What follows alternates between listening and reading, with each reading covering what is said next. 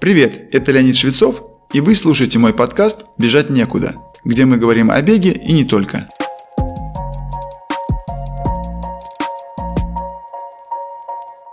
Сегодня мы подробнее коснемся темы травм у бегунов-любителей и попробуем выделить основные принципы их профилактики. На самом деле существует целый список беговых травм. Повреждениям подвержены очень много частей тела, от стоп до позвоночника – чтобы дать вам понимание, насколько актуальна проблема беговых травм, я приведу только два факта. Первый. По оценкам разных статистических и научных исследований, ведущихся аж с начала 70-х годов прошлого века, 70-80% занимающихся бегом людей травмируются хотя бы раз в году. И второе. Если поискать информацию о беговых травмах, даже только в русскоязычной части сети, то абсолютно все наиболее известные ресурсы – Russia Running, Ноги Боги, RunLab и даже гламурный GQ. Но и не только эти. У всех есть несколько статей о беговых травмах, объяснении их возникновения, профилактике и даже лечении. С чем бегуны-любители рискуют столкнуться с наибольшей вероятностью? Это воспаление и растяжение связок и сухожилий. Иногда воспаление суставов, называется артриты. В более запущенных случаях износ хрящевых поверхностей суставов – это уже артрозы. Следующая по частоте проблема – это перенапряжение, спазмы мышц или миозиты. Миозиты – это воспаление. Помимо боли в самих мышцах, они могут приводить к сдавлению и иногда даже защемлению нервных волокон, проходящих рядом. Наиболее типичный пример этого – так называемый переформис синдром или синдром грушевидной мышцы. Эта мышца находится в глубине ягодицы. Под ней и иногда прямо через нее проходит самый крупный нерв нижней конечности – называется седалищный. При спазме этой мышцы он очень часто дает болевые ощущения, похожие на радикулитные. Одна из самых неприятных травм – это стрессовые переломы костей плюсной или голени. Случается это не часто, но все-таки довольно регулярно. Однако самая частая жалоба бегунов – это болят колени. Даже лучше не так. Чаще всего нас пугают тем, что бег убивает колени. Действительно, на боли в коленном суставе приходится почти половина всех травм бегунов. И одна из последних статей, подтверждающих это, а, называется «Analysis of Running Related Injuries», опубликованная в журнале клинической медицины, тому подтверждение.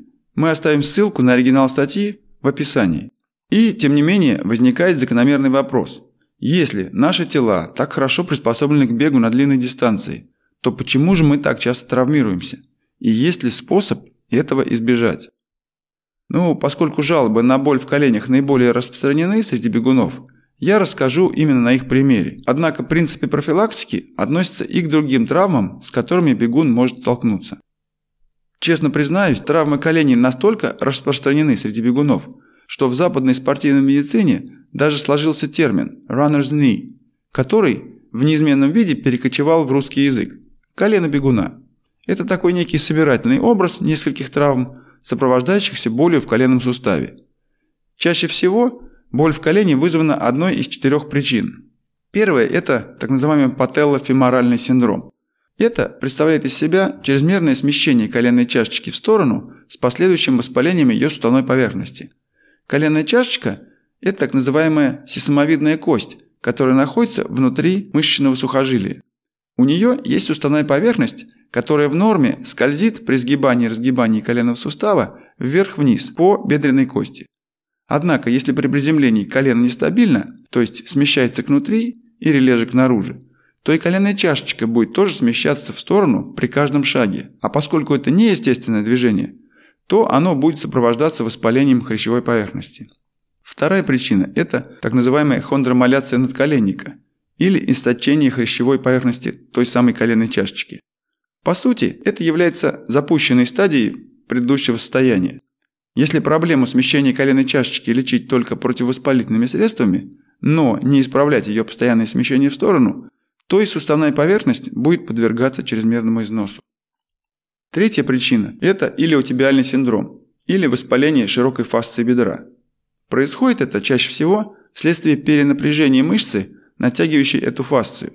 Мышца находится в самом верху бедра, а широкая фасция – это по сути длинное плоское сухожилие мышцы. Здесь можно добавить, что чаще всего с этой травмой сталкиваются женщины в силу анатомического строения бедра. Эта фасция внизу прикрепляется к наружной стороне колена, и при ее воспалении чаще всего боль проявляется именно там, и бегун думает, что это проблема колена. Механизм возникновения травмы связан в первую очередь с резким, прямо-таки пиковым ростом нагрузки в момент приземления, особенно на пятку, и особенно, если это происходит впереди проекции колена на поверхность. Широкая фасция бедра, как и другие сухожилия тела, способна растягиваться, но нагрузка при этом должна прикладываться именно в форме растяжения, а не рывка. Вообще любая ударная нагрузка по сути является более разрушающей, чем растягивающей. И это легко представить, если сравнить такое воздействие, например, с каким-нибудь простым механизмом. Например, если плавно открывать и закрывать выдвижные ящики мебели, то направляющие прослужат многие годы. Если же каждое открытие и закрытие совершать рывком и завершать ударом, то ваша мебель точно не прослужит вам долго. Живые ткани способны к самовосстановлению, но и у них есть предел прочности. Четвертая причина – это повреждение мениска или, сходное по симптомам, воспаление и ущемление тела гафа. Это такая особая жировая складка внутри коленного сустава, которая служит для амортизации. Конечно, такие э, травмы чаще случаются с спортсменами в игровых видах спорта и единоборствах, поскольку в них движения направлены по разным осям, они более резкие, а также характерные удары и столкновения. Но проблема встречается и у бегунов. И могу вам признаться, что как раз именно со мной такое было на обоих коленах. Причем на правом я перенес операцию на мениске, а на левом – резекцию того самого тела гафа. По счастью, в обоих случаях мне удавалось восстановить не только функцию сустава, но и свою спортивную форму. Благо современные возможности хирургии позволяют делать такие операции в потоковом режиме. Но все же согласитесь, что лучше до этого не доводить. Хочу подчеркнуть, что и диагностику, и лечение травм, особенно колена, все-таки надо оставить профильному врачу или физиотерапевту. А вот что, несомненно, может сделать бегун и его тренер, так это предпринять меры по предупреждению этих или любых других повреждений.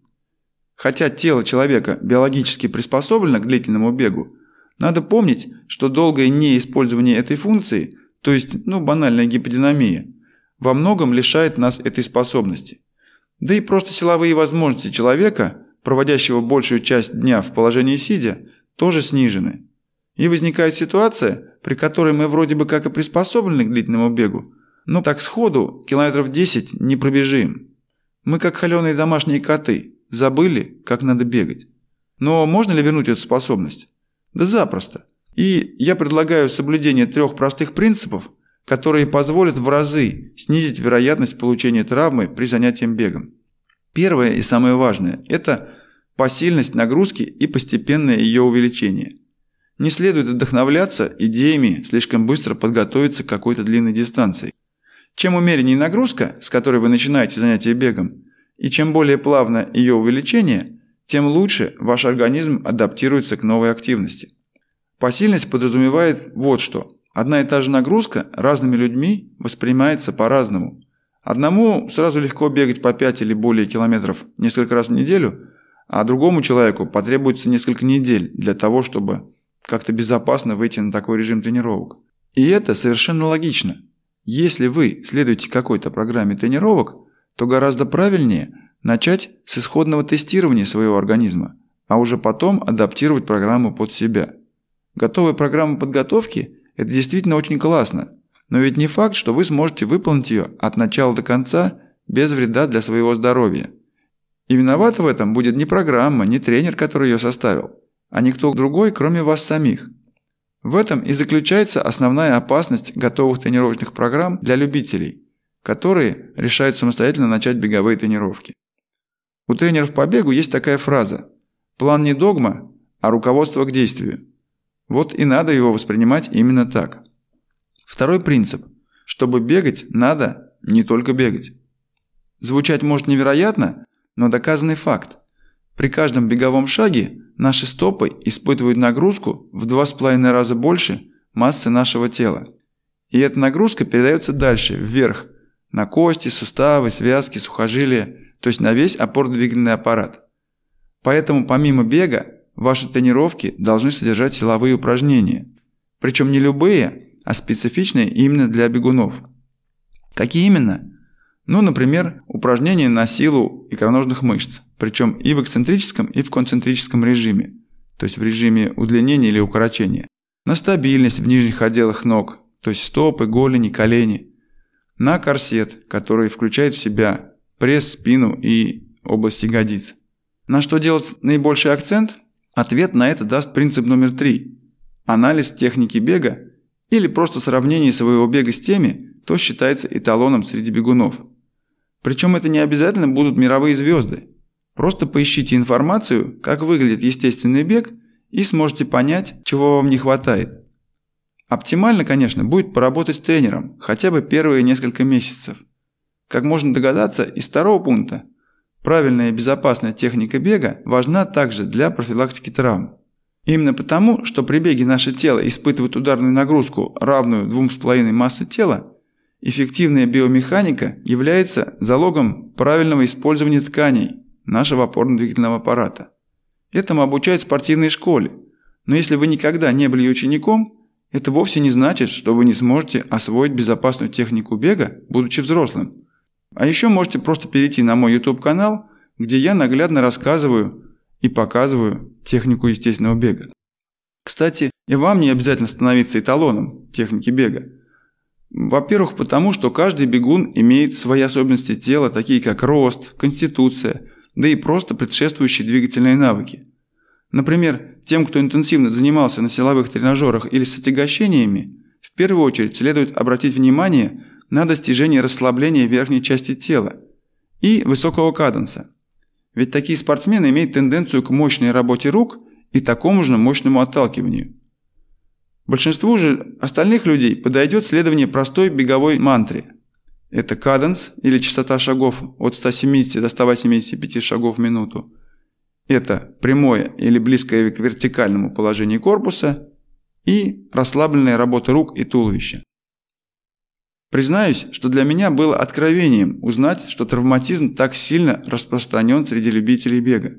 Ведь они бегают существенно меньше и медленнее профессионалов, а травмируются намного чаще. Впервые я задумался об этом после общения с бегунами, когда выступал на соревнованиях в США. Узнав, что я по образованию доктор, многие просто засыпали меня вопросами о всяких своих беговых болячках. Тогда у меня не было ответа, но теперь я знаю причину. Я сам и другие бегуны высокого уровня шли к своему мастерству много лет. При этом, как правило, занимались тренером, то есть специалистом в этом деле – все это дало возможность той самой постепенной адаптации к высоким нагрузкам, как по объему, так и по интенсивности. Простые же бегуны чаще всего становились таковыми по зову сердца или за компанию, или по модным причинам. Думаю, почти никто не задумывался о тренере по бегу. Вот научиться играть в гольф там или в теннис, там, конечно, желательно взять несколько уроков с инструктором. Сноуборд и горные лыжи тем более. А бегать-то каждый умеет. К тому же беговые кроссовки, такие красивые и обещающие защиту от всех опасностей, вот что, по мнению многих, должно помочь в предотвращении травм. Однако, могу вас уверить, 50 лет прогресса технологии беговой обуви совершенно не снизили те самые 70-80% травматизма ни на йоту. Какой же вывод можно из этого сделать? Не стоит пытаться копировать или хоть на малую долю повторять тренировки известных бегунов. Даже общедоступные планы тренировок, которые в изобилии можно найти в сети или в приложениях к пульсометрам или подобным гаджетам, в 99% случаев игнорируют пункты 2 и 3 вышеупомянутых принципов. Существует огромное количество научных исследований и мета-исследований, то есть тех, которые обобщают большое количество разных работ, которые подтверждают, что бегать без травм надо все-таки учиться. Лично для меня Важен опыт бегунов, как мой собственный, так и других спортсменов и тренеров. Я уже более 10 лет в качестве тренера наблюдаю за успехами своих учеников, которые не имеют серьезных травм и наслаждаются регулярными пробежками, не переживая о каких-то болевых ощущениях в коленях или стопах. Чего я и желаю от души всем бегунам. С вами был Леонид Швецов и подкаст «Бежать некуда». Буду рад вашей обратной связи. Делитесь своими мыслями по теме сегодняшнего выпуска, задавайте вопросы и предлагайте темы для следующих. Вы можете написать на почту, указанную в описании, либо найти меня в Инстаграм.